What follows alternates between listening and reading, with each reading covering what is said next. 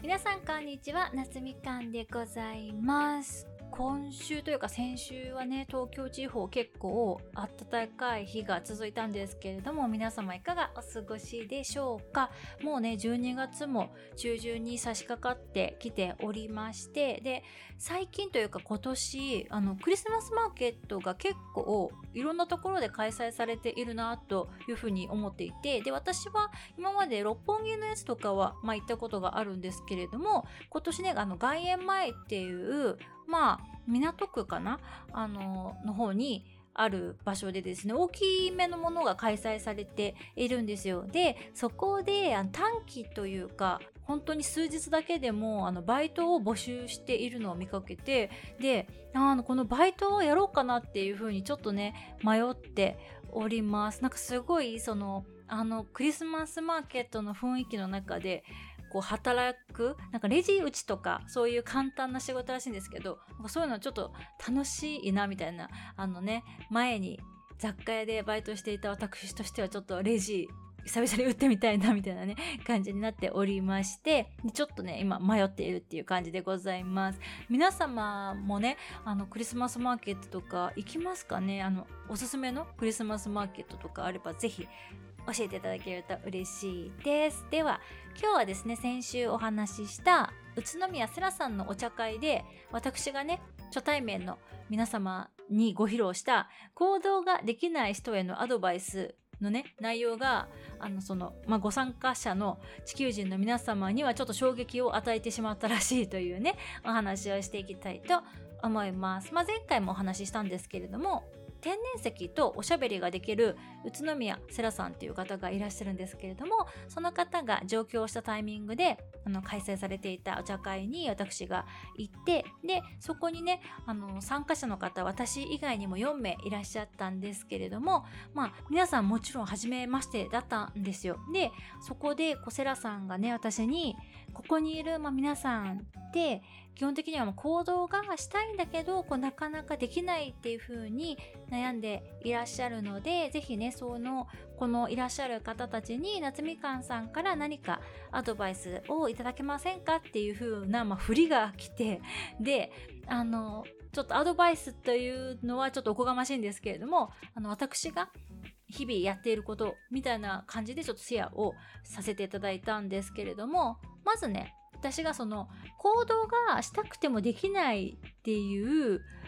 のって理由が何種類かに分かれるよなっていうふうにまず最初に思ったんですね。でまあ一番最初にポンって浮かぶのが、まあ、失敗が怖いっていうのが多いですよね。であとはま変化が怖い自分の環境が変わってしまうっていうことが怖いっていうのとあとは他者からどう思われるかっていうのが気になっちゃう他人の目線とか批判が気になっちゃうあとはこれね意外に多いんですけど親御さんとかから怒られるとか旦那さんから止められるとかって思い込んでいるとかいう人なんかもう仲良くできなくなっちゃうみたいに風に思っちゃってる方もいらっしゃいますしあとはまあ今まで仲良くこうなんだろうな人間付き合いというかこう親しくしていた人たちとの縁が切れちゃうみたいなこう自分が新しい世界に行くことでそういう人たちとはもう仲良くできなくなっちゃうんじゃないかみたいな恐れとかね。まあいろんな理由があるんですけど掘っていくとね。でもやっぱり一番多いのは失敗したくないっていう理由かなと思うんですよ。でまあ私はね皆さんがもうすでに知ってはいらっしゃると思うんですけれども行動力がまあある方じゃないですか。でいろんなことに挑戦してきたんですよね。まあ、器用貧乏っていう話も前にもしたと思うんですけれども、もう手を出してきた習い事とかってもう数えきれないぐらいあるし、まあ結構それぞれ何年間かやってきたけど、結局、まあ何にもならなかったというか、まあ今ももうやってないしみたいなこととかも結構あるし、まあお金使ってきたことだけど結局、まあそれをなんだろうなただやっただけで終わっちゃってることとかも結構あるっていう感じなんですけど、まあ、そのやってきた行動の数が多いからこそもちろん、まあ、うまくいったこともあればうまくいかなかったこともあるっていう感じなんですけどでも私まあ振り返ってみるとねそもそもあれが失敗だったなっていうふうに思うっていうこと自体がほとんどないんですよね。で、まあ、皆さんから見たら、その私の行動は失敗だったよねって思うことも全然あると思うんですけど、まあ、私からの主観としては、それらを、まあ、失敗としてはカウントしていないっていう感じなんですよ。で、いつも、まあ、言ってることにはなってしまうんですけれども、目の前の起きている事象とか出来事とかって変えられないじゃないですか。その、まあ、目の前のことじゃなくても、起きている事象とか出来事っていうのは変えられないんですけど、でも、その出来事をどう解釈するかっていうのは本当に自由じゃないですか。これはもう皆さん違って当たり前だし皆さん違っていいんですよね。で、ここで大切なのがその視座と視点を変えるっていうこと。これはもうもうめちゃくちゃたくさん言ってきてることなんですけど、やっぱそこが大切なんですよね。で、そのお茶会で失敗するとね、へこんだりとかってしないんですかっていう、まあご質問を私がいただいた時に、なんて答えたかっていうと、失敗をしたらなんかむしろ美味しいなって私思うんですよねっていうふうに答えたんですよ。で、まあ、失敗っていう、あの、語をね、まあ、言い換えると、私の起こした行動が、私の予想した結果とは違う結果になったっていうことじゃないですか。で、その状態をね、私はどう解釈するかっていうと、なんか受けるとしか 思わないんですよね。失敗って自分のこう予想が外れた時ってことは、そのこう状態をね、私みたいなこう宇宙の目線でその状態を見てみると、え、めっちゃ受けるじゃんみたいになるだけなんですよね。で、まあ、私はこうそのね失敗談イコール、まあ、受けることを人になんかついつい話したくなっちゃうんですよ。シェアしたくなっちゃって。でそれはねこの私の持っているエンターテイナーな 部分がこう出ちゃう時にそれをやりたくなっちゃうっていうのはあるんですけど皆さんもねなんか受ける体験とか面白い出来事とかがあったらそれを周りの人にシェアしたくなると思うんですよ。これ私だけじゃないはずなんですね。だから失敗っていう出来事がもし起きたらなんかむしろ美味しいっていう風に思うといいと思うんですよ。で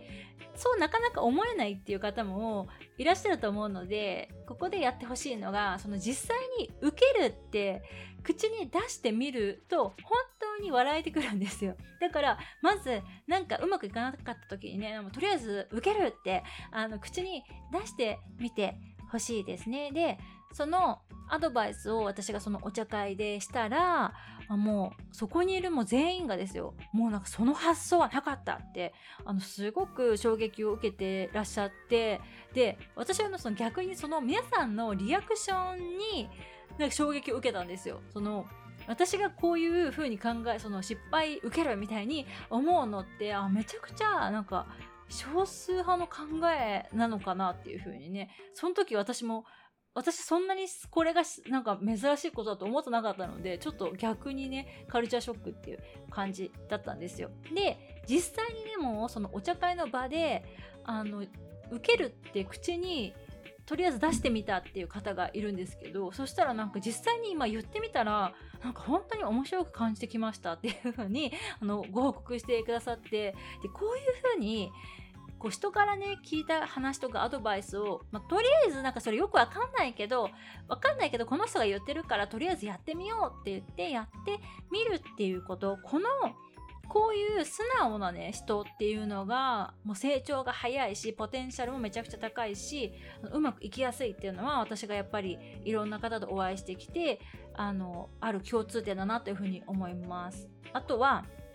やっぱりね別の、まあ、話題でその時間がねこう自分時間ができた時にいざねこうせっかく時間があるのに何をやったらいいかが分かんないっていう、まあ、お悩みをあのお聞かせいただいた方もいてでこれは何が原因かっていうと自分の好きがよく分かっていないっていうことが原因なんですよ。でこの自分の好きがよく分かっていないっていうのは、まあ、他人のことばっかり考えて生きている人っていう